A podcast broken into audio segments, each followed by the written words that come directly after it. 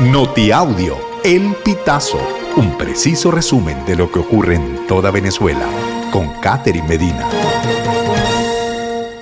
Saludos estimados oyentes. A continuación hacemos un repaso informativo por las noticias más destacadas hasta este momento. Comenzamos. ¿Es posible predecir un terremoto como el de Marruecos? La respuesta es negativa, ya que los terremotos se producen gracias a la liberación repentina de la tensión en la corteza terrestre. Esta tensión se acumula gradualmente por los movimientos tectónicos a lo largo de una falla geológica. Por este motivo, el sismólogo británico Richard Lockett precisó a BBC que los expertos son capaces de señalar dónde hay mayores probabilidades de que se produzca un gran terremoto, ya que estos tienen relación con el tamaño de la falla. Sin embargo, Lockett enfatizó que esta información no ayuda a predecir la intensidad del sismo, ya que esta tensión se puede liberar en una serie de movimientos pequeños o en un terremoto de gran magnitud. 12 fuentes del PSUV aseguran que Tarek El Aizami está vivo. El Pitazo consultó a 12 fuentes relacionadas con el Partido Socialista Unido de Venezuela que pertenecen a los cuadros medios de la organización política. Todos los entrevistados respondieron que el Aizami está vivo y cumpliendo una especie de arresto domiciliario en Fuerte Tiuna, el principal enclave militar del país ubicado en Caracas. Jubilados en huelga de hambre se reúnen con gerencia de PDVSA en la campiña. La huelga inició el 12 de septiembre y la Dirección de Recursos Humanos envió personal médico para atender a los seis jubilados. Este miércoles 13 de septiembre fueron recibidos por la directiva para plantear sus peticiones sobre el fondo de pensiones y la falta de seguro médico que afecta al menos a 37 mil jubilados.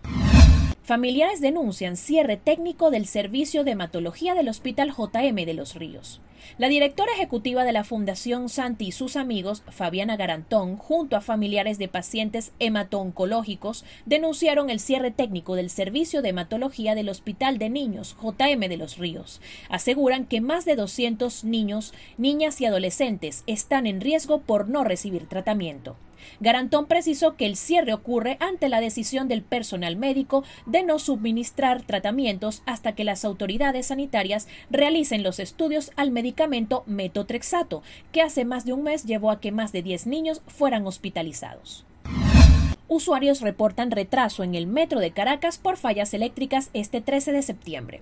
En horas de la tarde de este miércoles, usuarios del metro de Caracas reportaron retraso debido a las fallas eléctricas registradas en la capital y 18 estados del país. La línea 2 del metro fue una de las más afectadas. Así lo reportó una usuaria a El Pitazo, al tiempo que manifestó que en la estación La Hollada las autoridades exhortaron a los usuarios usar el transporte terrestre. Otros ciudadanos reportaron fallas en Colegio de Ingenieros y Chacaito.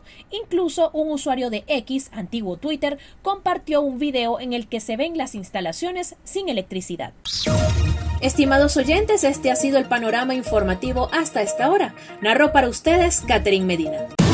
Estas informaciones puedes ampliarlas en nuestra página web elpitazo.net. También Recibimos tus denuncias vía SMS o WhatsApp a través del 0414-230-2934.